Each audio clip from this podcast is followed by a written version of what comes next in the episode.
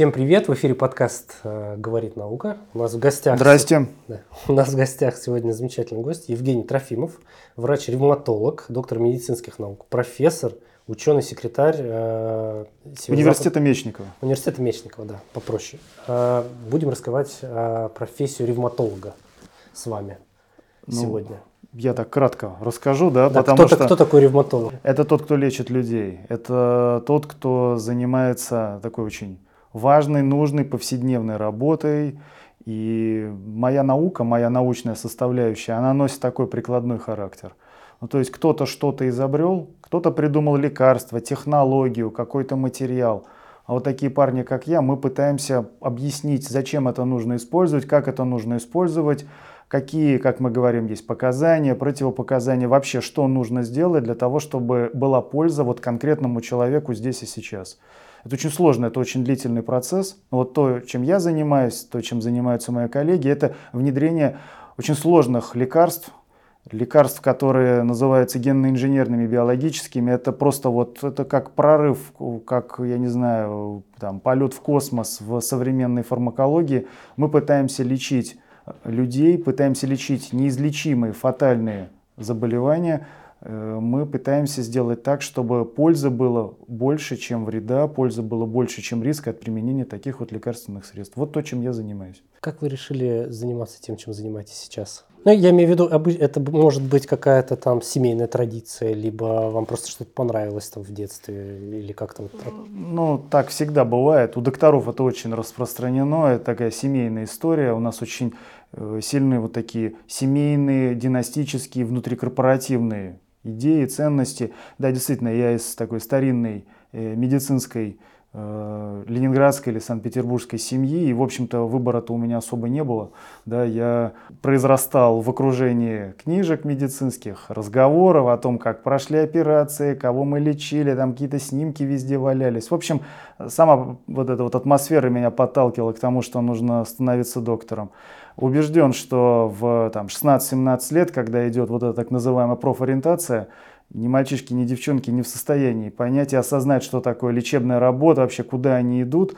Э, и, конечно, вот семья мне очень в этом плане много дала. Я поступил в Первый медицинский университет в Санкт-Петербурге. Он сейчас э, является, да как, как и всегда он, он так ну, и назывался, первый, первый, первый, первый медицинский имени академика Павлова. 6 лет я там учился. И вот вы знаете, удивительное дело, в рамках обучения в медицинском вузе есть такой концепт-проект под названием «Студенческое научное общество». Потрясающая история. Я допускаю, что в других вузах это тоже есть, но в медицинских это прямо вот ну, такая вот культовая история. Приблизительно студенты на втором, на третьем курсе понимают, что обучение это хорошо, лекции, практические занятия это прям нормально, но что-то нужно еще. И различные кафедры, они говорят, ребята, у нас есть возможность заниматься наукой. Понятно, что это очень такая какая-то простая сначала незамысловатая история, принять участие в, в качестве ассистента в, каком-нибудь опыте, какую-нибудь провести маленькую экспериментальную операцию. Ну, что-то такое, очень, очень простое. Но это очень захватывает. Ну, а потом, как, знаете, Экклезиаст говорил, нет ничего более интересного, чем плоды рук твоих. Когда ты что-то сделал, у тебя что-то получилось, и самое главное, старшие товарищи доносят до тебя, зачем это все нужно, это, конечно, приобретает, ну, такой вот фантастический характер. И я Э, погряз, я, я попал. Да? Яд этого всего познания проник в меня, и я очень увлеченно стал заниматься вот этой вот такой вот студенческой наукой.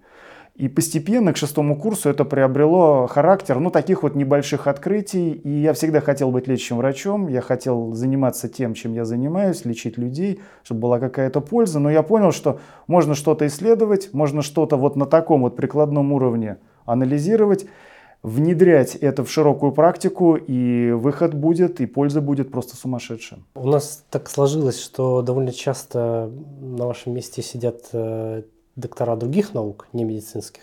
Вот вы у нас, наверное, по-моему, первый э, доктор медицинских наук. За что дают докторы медицинских наук? Я думаю, что так же, как... Я не думаю, я просто уверен, что так же, как и во всех отраслях э, научного познания, в Российской Федерации есть двуступенчатая Сначала концепция. Сначала ты Эм, кем-то работаешь. Ну вот в моей специальности в лечебном деле по-другому не бывает. Ты сначала являешься доктором.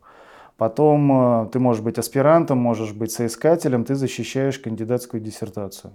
Ступенька номер один. Дальше ты продолжаешь работать доктором.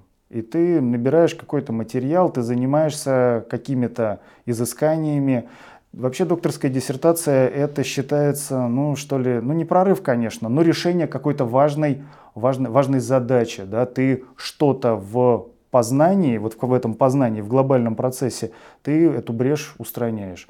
Э, защищается докторская диссертация. Это очень особенный процесс, очень волнительный, он очень э, жестко структурирован. Ты получаешь э, вот эту вот ученую степень, ну и все, собственно, произошло. Многие говорят, что это такой мучительный процесс, но если тебе интересно то, чем ты занимаешься, если ты горишь этим, если ты понимаешь, зачем это вообще нужно и к чему ты двигаешься, это, конечно, приносит, приносит колоссальный профит. И это очень, очень так, какое бы слово подобрать?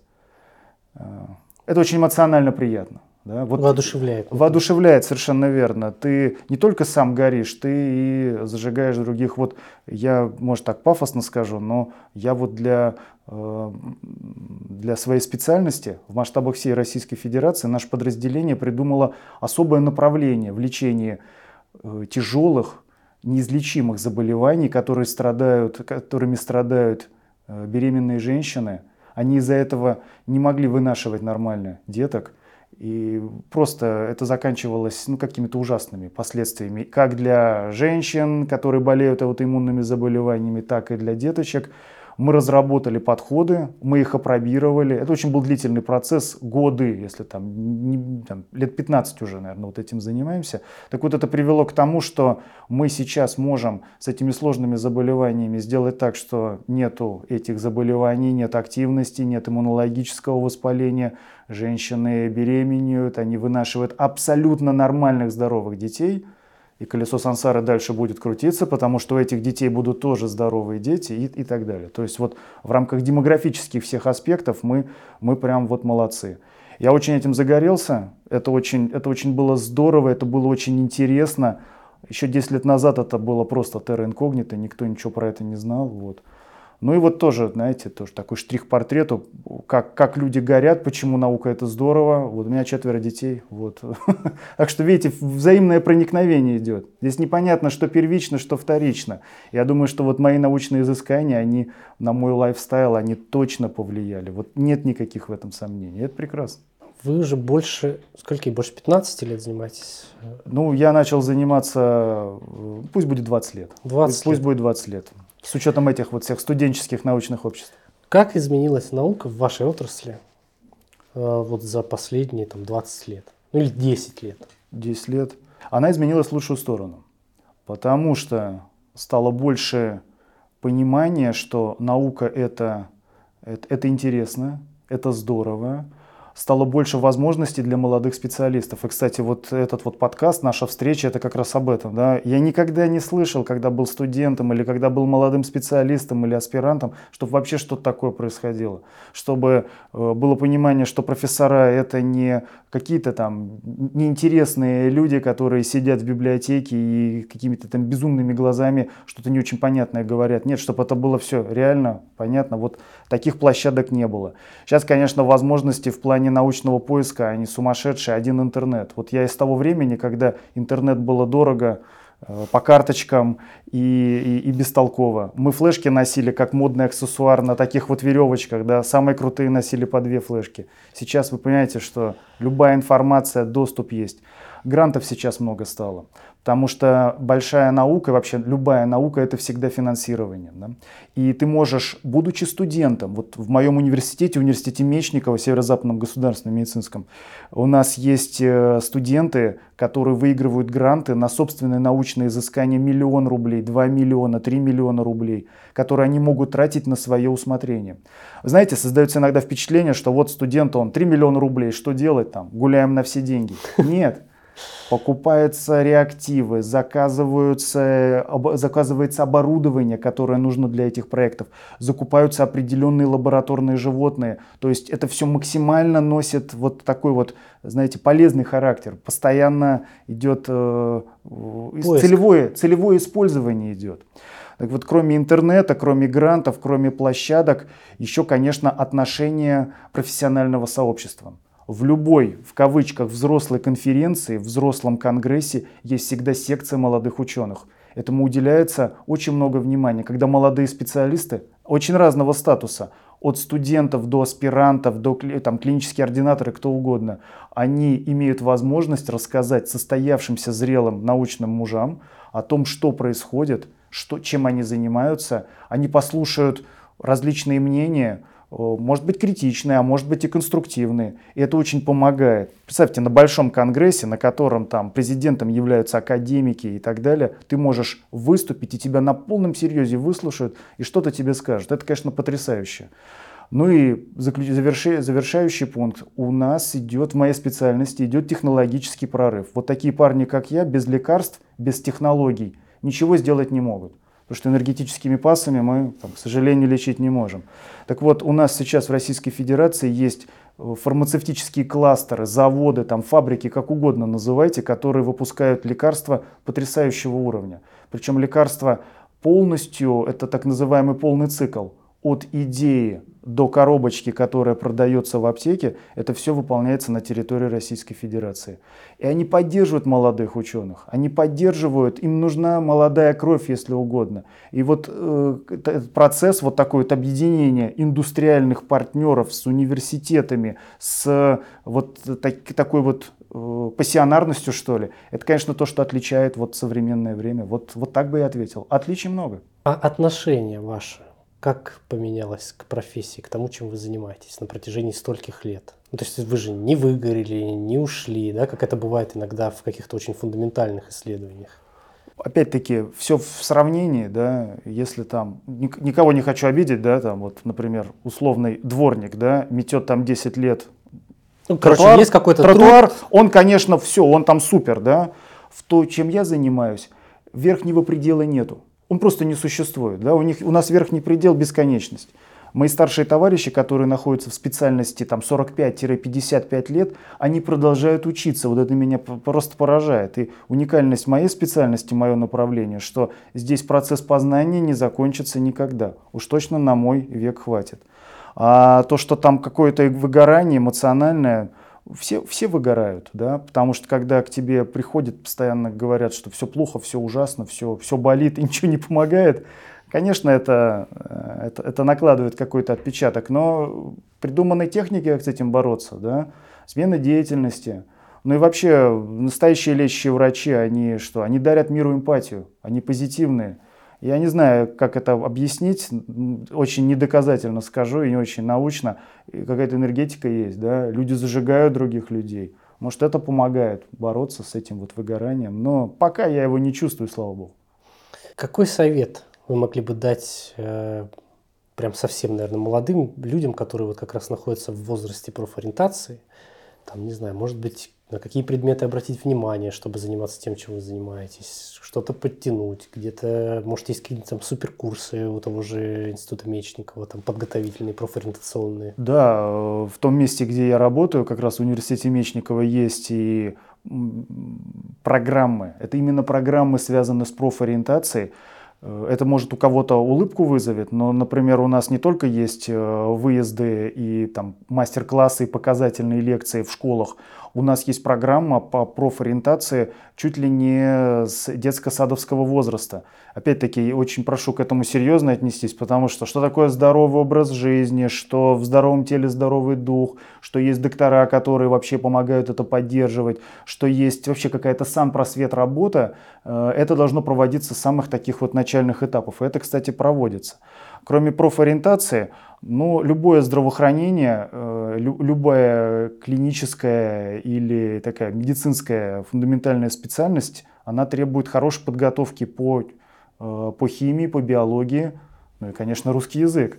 Потому что говорить вам не переговорить и писать не переписать. Потому что если вы будете держать в себе ваши гениальные открытия и не явите их миру, никто про них не узнает. Ну а потом это обычные слова, которые всем всегда говорят, вы должны пробовать, да? Лучше попробовать, обжечься, и поиметь какой-то опыт, ощутить этот опыт, чем не пробовать. Вы должны держать, должны стараться, вы должны экспериментировать, должны пытаться что-то сделать новое. Пытаться настолько, насколько возможно, не погружаясь в какой-то радикализм. Да? Вот я, все, все дураки, а я Д'Артаньян, я сейчас вам все объясню. Нет, нужно как-то пытаться аккуратно это делать, но вы должны дерзать, должны пробовать. Э, будут ошибки, но и будут достижения. Мои старшие товарищи всегда говорили, что за каждым падением будет обязательно подъем. Так происходит. Ну и то, что касается учеников э, старших курсов, смотрите, какие сейчас достижения, не старших курсов, а старших классов. То, что касается учеников старших классов, смотрите, какие сейчас есть достижения в плане, например, Э, мобильных всяких устройств. Да? У каждого в кармане есть сейчас устройство, которое позволяет сделать все, что угодно. Вот в плане технологий, в плане лекарств, в плане здравоохранения есть точно такие же технологии. Они, может, не так на виду, но они позволяют жить долго, счастливо, очень качественно и очень весело. И эти все штуки изобретают люди здесь и сейчас, в том числе и в Российской Федерации – в общем, присоединяйтесь к нам, и точно вы получите и удовлетворение, ну и самое главное, Родина наша будет развиваться, прирастать она будет, потому что богатство нашей Родины это не только недры, и там золото, и нефть, а богатство нашей страны это люди, которые являются движителем, которые что-то создают, которые что-то творят. Как при таком уровне ответственности э, совмещать еще и довольно-таки большую семью? Как происходит вот этот вот э, симбиоз? Это ж, понимаете, все происходит постепенно, да? Такое не бывает, что тебе сказали, вот у тебя 100 человек э, подчиненных, да, и там э, миллион детей. Не-не-не, так это не происходит. Это же все постепенно, да, и это, это вообще не ощущается. Но вы знаете, когда все хорошо организовано, тогда все, все идет нормально. Дело, дело в самоорганизации, да, ведь знаете, с чем можно сравнить? Нет ни у кого проблем. Ты, проснулся, да, ты почистил зубы, выпил чашку там чая, заправил постель, оделся, собрался, ушел. Никто же не говорит, господи, как он это все успевает, как справляется, это невероятно, столько дел одновременно, вот это мультизадачность. Да? Здесь то же самое, да? это все постепенно и все одновременно идет. Вообще в этом проблем нету. Да? Когда все хорошо организовано, все хорошо получается. Какими качествами должен обладать современный ученый? Но он должен быть смышленым, да? он должен быть креативным, он должен быть очень чистоплотным. Что я имею в виду? Чистоплотность в плане научного поиска.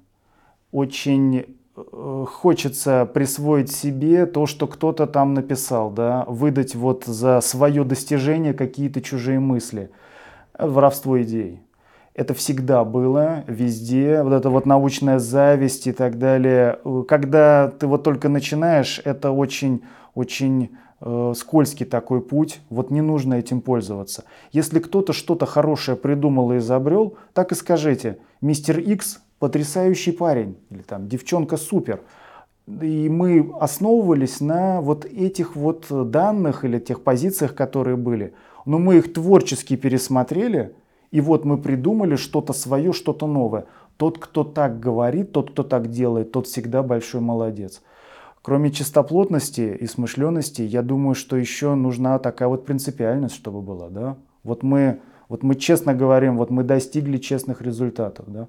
Ну и, конечно, умение признавать свои ошибки. Это всегда важно, потому что научный поиск, вообще любое созидание, это всегда методом идем проб и ошибок. У нас на 100 не получившихся действий есть одно получившееся. Очень сложно самому себе признаться, что ты ошибался, ты что-то сделал не так. Но тот, кто может это сделать, тот, кто может себя вот преломить, тот большой молодец. Не надо стесняться, с одной стороны, совершать эти ошибки, но с другой стороны, нужно взять себя в руки и признавать эти ошибки. И тогда все получится. Вот думаю, что базовые качества для научного поиска. Ну, ни одна система не идеальна, скажем так. Э, вопрос заключается в следующем. Что бы вы лично э, могли улучшить внутри вот той отрасли, которой занимаетесь? Какие процессы вам кажутся не совсем корректными? Ну, я не знаю, там типа забюрократизированность, да, условно говоря, или еще что-то. А вы ответили на этот вопрос, да? Потому что пункт номер один это, это бюрократизация. Хотя, вы знаете, для чего это придумано? Это, это, те, кто придумывает там всякие отчеты, все это очень-очень грамотные люди. Это все не просто так. Это фильтр, который сначала позволяет отсеять всяких бездельников, а потом, когда говорят, а вот мы гениальное, гениальное изобретение, эти отчеты приводят всех в чувство. Поэтому бюрократизация и бюрократия, она должна быть. Да? Но это не должно быть э, отчет ради отчетов. Да? Не должно быть вот э, такая у нас есть внутрикорпоративная шутка, журнал учета журналов. Да? Вот этого не должно быть. Да? Или нужно, чтобы было этого меньше. Кстати, цифровизация, вот, вот, вот по-честному, без дураков, который идет, искусственный интеллект, который сейчас очень много где внедряется, вот в, по крайней мере в тех клиниках, где я работаю, у нас не столько искусственный интеллект, сколько система поддержки принятия врачебных решений. Это СППР. Что это такое? Ты делаешь какое-то действие неправильно, эта супероболочка тебе говорит, ты знаешь, ты вот лекарство назначил, оно неверное, подумай, пере, пере, переформатируй свое решение. Вот это очень здорово помогает. Вот чем будет больше таких вот внедрений, тем лучше. Ну а так, э, конечно, третий пункт это деньги, деньги и деньги, да, потому что э, самые классные, самые яркие идеи, они не могут быть реализованы без финансирования. Но здесь я уже сказал, сейчас гранты, которые даже студентам даются, они просто там ну, ошеломляющего уровня. На эти деньги можно что-то сделать. Можно а, делать э, прорывные всякие решения, прорывные открытия. Но вот все вместе надо соединить. Вот тогда этот научный поиск, он весь пойдет. Подчеркну, говорю о клиническом э, направлении, о здравоохранении, говорю о прикладном, о прикладной науке. Спасибо большое. У нас в гостях был Евгений Трофимов, э, доктор медицинских наук, ревматолог. Ревматолог. Именно так. Врач-ревматолог, врач-терапевт. Спасибо, Спасибо большое. большое. Спасибо. Спасибо.